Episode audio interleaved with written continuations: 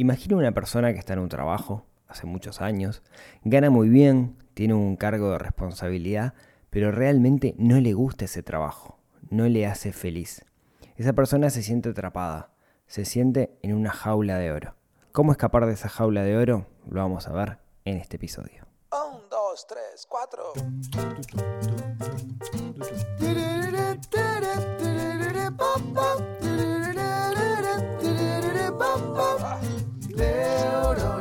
Financiera, financiera, neurona financiera,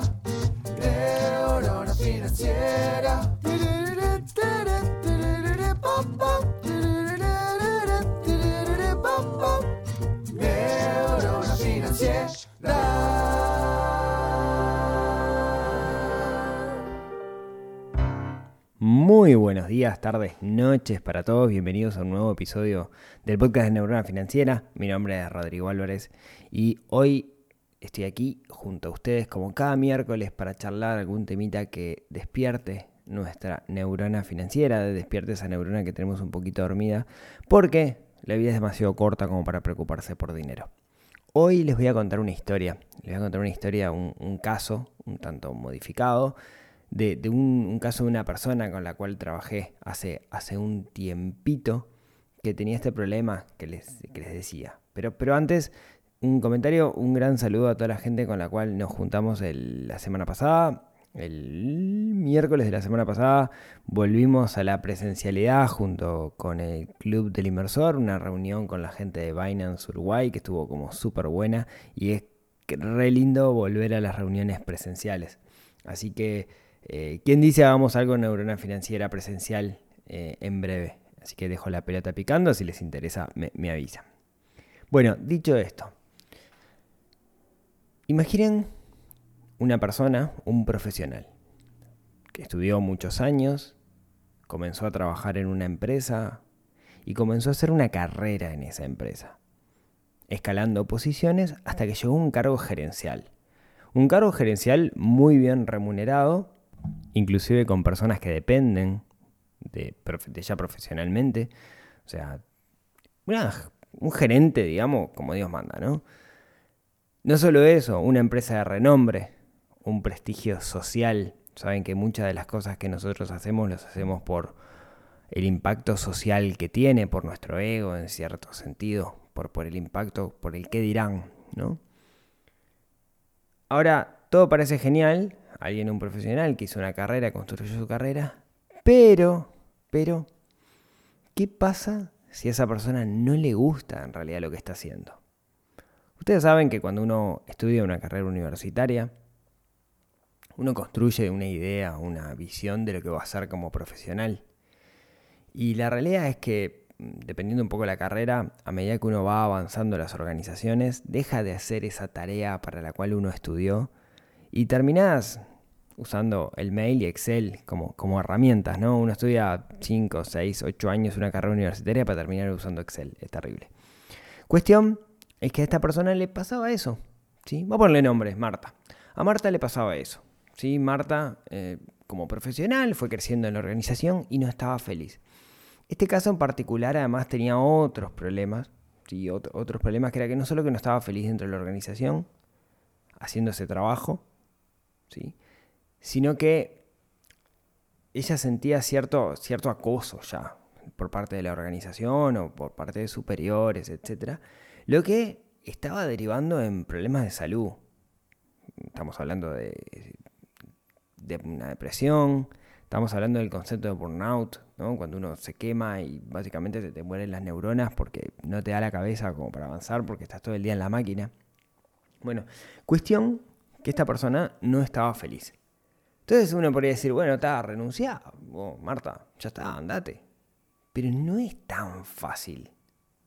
No es tan sencillo decir, voy a abandonar esto. Primero porque algo que nos pasa a los seres humanos es que nos resulta sumamente traumático el hecho de bajar nuestro nivel de vida, bajar nuestra calidad de vida. Si vos hoy cobras 10 y mañana tenés que pasar a cobrar 5, no estamos preparados para eso, porque a medida que van aumentando nuestros ingresos, van aumentando nuestros egresos. En otras palabras, eso que se llama la ley de Parkinson, nosotros nos vamos acomodando a medida que vamos ganando más dinero. Cuanto más ganamos, más gastamos. Y si nosotros pensamos, recapacitamos nuestra propia vida desde que empezamos a laburar hasta este momento, seguramente sea así. Seguramente gastemos, estamos gastando mucho más ahora que lo que gastábamos en el pasado. Entonces, ¿qué hicimos? ¿Qué hicimos? Bueno, esto tiene como, como varias patas. ¿sí? Fue como un trabajo largo, etc. Yo les voy a contar algunas perlitas que me parece que son importantes por si les aporta, por si uno de ustedes está en esta situación o por si piensa que el día de mañana puede llegar a estar en una de estas situaciones. ¿sí? Lo primero es em, pensar, visualizar, si quieren, y meditar mucho si realmente esa situación hostil en la cual nos sentimos es producto de que estamos en una situación hostil o es diálogo interno. ¿A qué me refiero con eso? Eh, ¿No será que nos estamos haciendo la cabeza? ¿No será que esto no es tan malo en realidad? ¿No será que no es necesario cambiar de trabajo? Ahí depende mucho de las historias que nos contamos a nosotros. Yo le digo el efecto Rambla. Ustedes saben que aquí en Montevideo tenemos una Rambla muy, muy bonita. Y, un efecto que, suele pasar es, y he conocido muchos casos, de gente que se va, que, que migra, que se va a vivir al exterior y empieza a extrañar la Rambla como loco, ¿no? No, que la Rambla, quiere tomar mate, no sé qué. Y conozco casos de personas que están con ese efecto Rambla que nunca en su vida viviendo en Uruguay fueron a la Rambla a tomar mate. Pero igual la extrañan. ¿Qué quiero decir con esto? Nos construimos historias. ¿no? Nos construimos una historia de, uy, qué buena que sería mi vida si yo no tuviera este trabajo y haría esta otra cosa. Quizás esas historias sean reales, pero quizás no lo sean, tenemos muchos sesgos ahí. Entonces, lo primero me parece es poner un manto de objetividad sobre el tema para ver si realmente el problema es la situación o es el diálogo interno que yo tengo. ¿no? Eh, no sé si conocen el, chiste del, gato, no lo voy a contar en esta situación, pero el chiste de una persona que va por la ruta, ya que estamos, vamos a contarlo. no soy muy bueno contando chistes, pero eh, una persona que, va, por la ruta y de repente pincha, ¿no? está en el medio del campo, no ve nada, pincha, abre, abre la, valija del auto y no tiene el gato, sí, el gato hidráulico, el gato para levantar el auto, ¿no? Mecánico para cambiar la rueda. Entonces dice, ¿qué hago? Estoy de noche en el medio de la nada y no sé qué hacer. Entonces ve a lo lejos así, ve una lucecita que hay una casa. Entonces dice, está, voy a preguntar ahí. Entonces empieza a caminar, ¿no? Y a mí que va caminando dice, yo estoy seguro que estos no me van a prestar el gato. Sigue caminando y se sigue maquinando. Yo estoy seguro que cuando llegue me van a decir que no. Estoy seguro que esta gente ni siquiera me va a abrir la puerta. Sigue caminando. Estos me van a alargar a los perros, estoy seguro, ¿no? Entonces cuando llega, golpea la puerta, abre una señora, la mira y le dice, ¿sabes qué? Metete el gato en el culo. Y muchas veces nos pasa eso. Nuestro diálogo interno le gana la realidad. Entonces, lo primero, y no es fácil esto, yo lo digo súper fácil, pero no es fácil. Eh, básicamente es un trabajo de introspección, objetividad y de claridad mental y, ahí, digamos, una, una, recomendación es eventualmente pedir ayuda. Pedir ayuda a un coach, pedir ayuda a un psicólogo que, nos ayude a tener claridad. Yo he pasado por procesos así de que estoy confundido y, me ha ayudado el hecho de, que personas, amigos cercanos, gente de mi círculo cercano o inclusive gente externa, me ha ayudado a visualizar. Así que eso, eso es lo primero, ¿no? Entender si no estamos contando una historia, si estamos construyendo una historia o si estamos parados en la realidad. Ahora, supongamos que sí, que es verdad. ¿no? En este caso particular, el de Marta, además había un caso acoso y era, era súper real el caso acoso, había pruebas, etc. Entonces, y Marta estaba pasando mal. O sea, cuando uno tiene que medicarse para poder ir a trabajar o certificarse para no ir porque uno se enferma, porque el cuerpo te está diciendo cosas, che, acá hay que hacer algo. Entonces, bueno, acá hay dos grandes líneas. La financiera, vamos a dejarla para el final, pero después hay otra que no es financiera, que es, si quieren, el, aspecto psicológico o social, o no sé cómo llamarlo en realidad, emocional, de dejar un trabajo en el cual hace muchos años que está y tenés una posición de prestigio. ¿Por qué? No estamos preparados para hacerlo.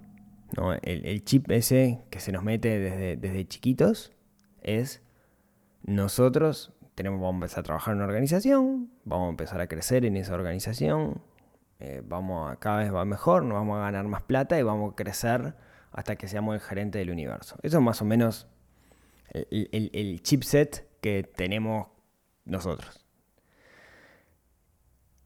Y está difícil ir en contra de esa programación que nosotros tenemos, porque estamos programados para eso.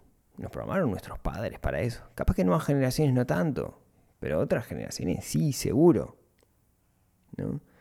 Y, y vamos a, de alguna manera, renunciar a esa posición social, a ese, ah, yo soy Marta la gerente, a pasar a ser, soy Marta la empleada o Marta la emprendedora o lo que sea.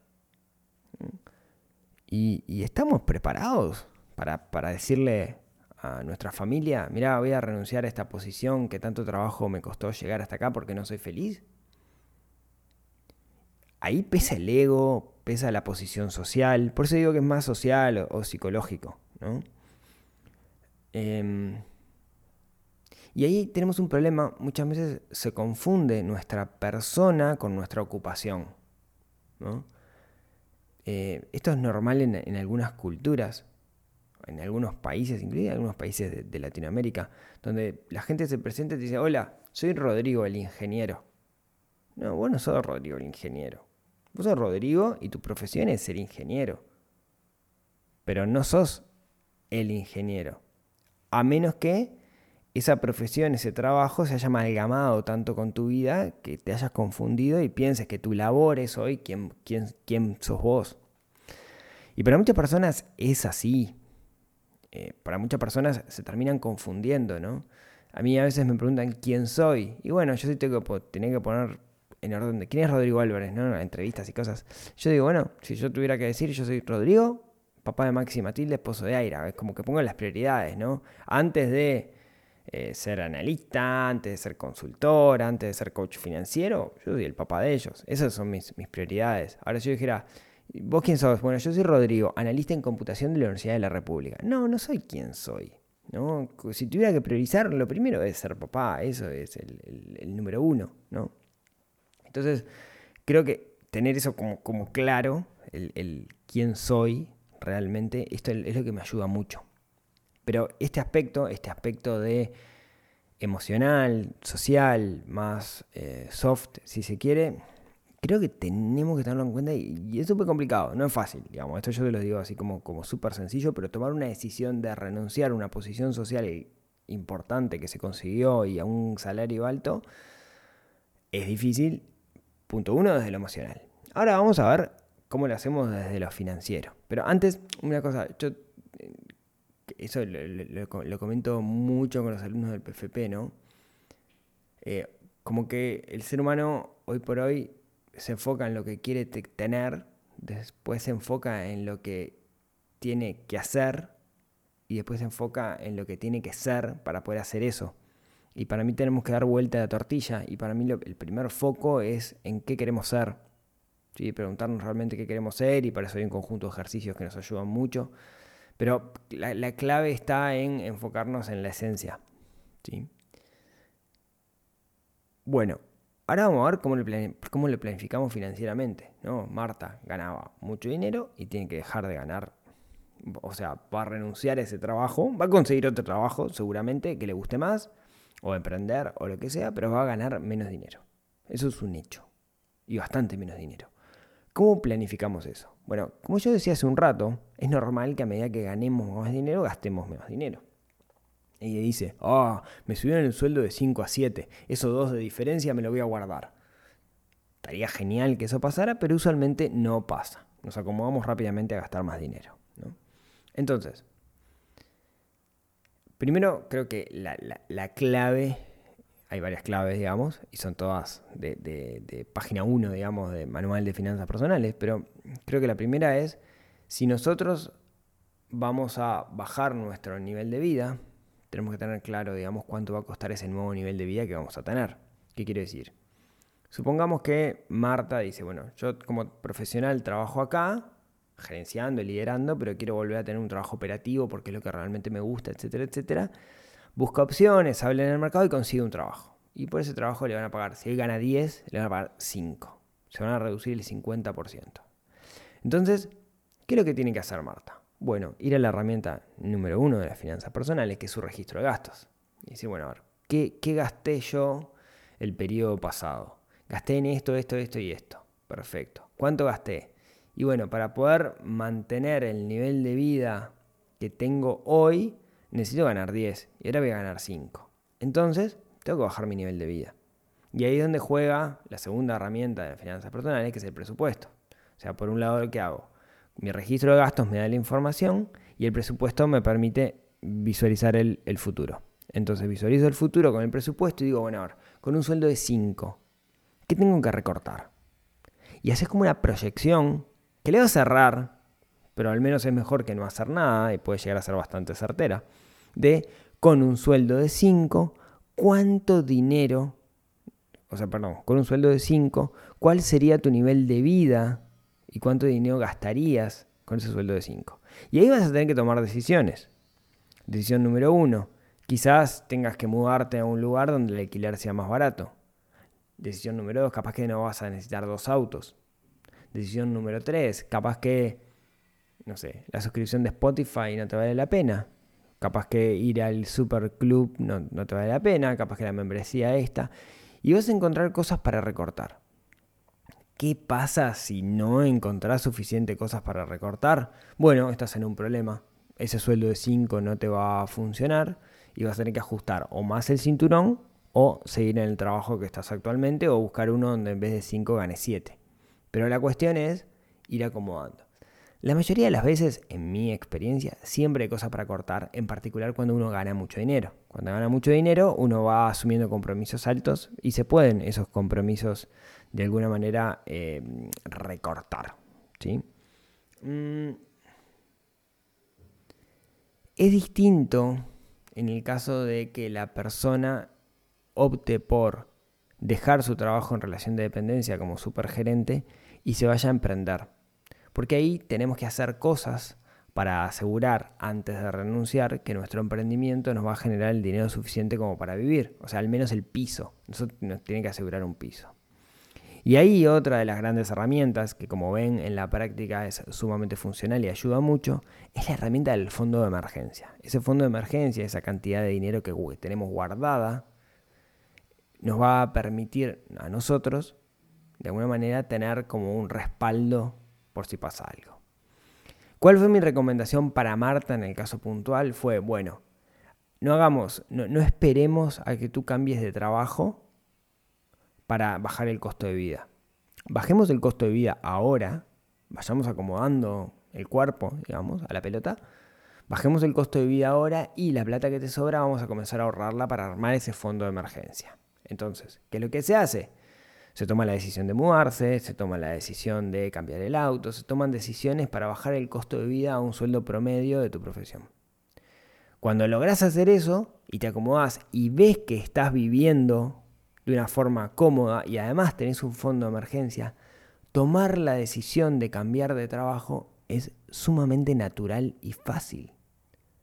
Porque no tenés incertidumbre, porque sabés que podés vivir con eso. Claro, el problema no viene ahí por lo... Usualmente el problema ahí no va a venir por lo financiero, no va a venir por un tema de plata, sino que el problema ahí va a venir por lo que decíamos al principio, por lo emocional, por tomar una decisión, tomar una decisión que socialmente tiene impacto. Tomar una decisión que los demás dirán, no, cuando se lo cuente a los amigos te van a decir, no, ¿cómo vas a dejar de ser gerente? Con todo lo que eso implica. Fíjate que te pagan la mutualista. Fíjate que te vas de viaje. No te subir más de viaje. Y ese tipo de cosas. Esa es la parte más difícil. Y ahí la clave es volver al ser. La parte financiera es metodológica. La parte financiera es, como les decía, seguir una metodología y listo. Pero la parte más complicada es convencernos a nosotros mismos, mirar hacia adentro y adentro ver qué es lo que realmente nosotros queremos. esto era lo que quería contarles el día de hoy. Creo que muchas personas, mucho más de lo que pensamos, sufren este problema de la jaula de oro. Y creo que se puede escapar. Creo que, podemos salir de esa jaula y tener una vida feliz y plena. Eh, de nuevo, ¿no? Creo que el dinero es una herramienta para ser feliz. Cuando el dinero se transforma en un grillete que no nos deja avanzar en las cosas que realmente nos gustan, tenemos que elegir menos dinero y más a nosotros mismos. Espero que esto les haya aportado. Quizás no les aporte a ustedes directamente, les pueda aportar en el futuro, quizás conozcan a alguien que les pueda aportar. En todo caso, muchas gracias por escucharme hasta acá. Como siempre, si tienen ganas, nos vemos, nos hablamos, nos escuchamos el próximo miércoles en otro episodio que ayude a desarrollar esa neurona financiera que tenemos un poquito dormida y estamos obligados a despertar para ser más felices.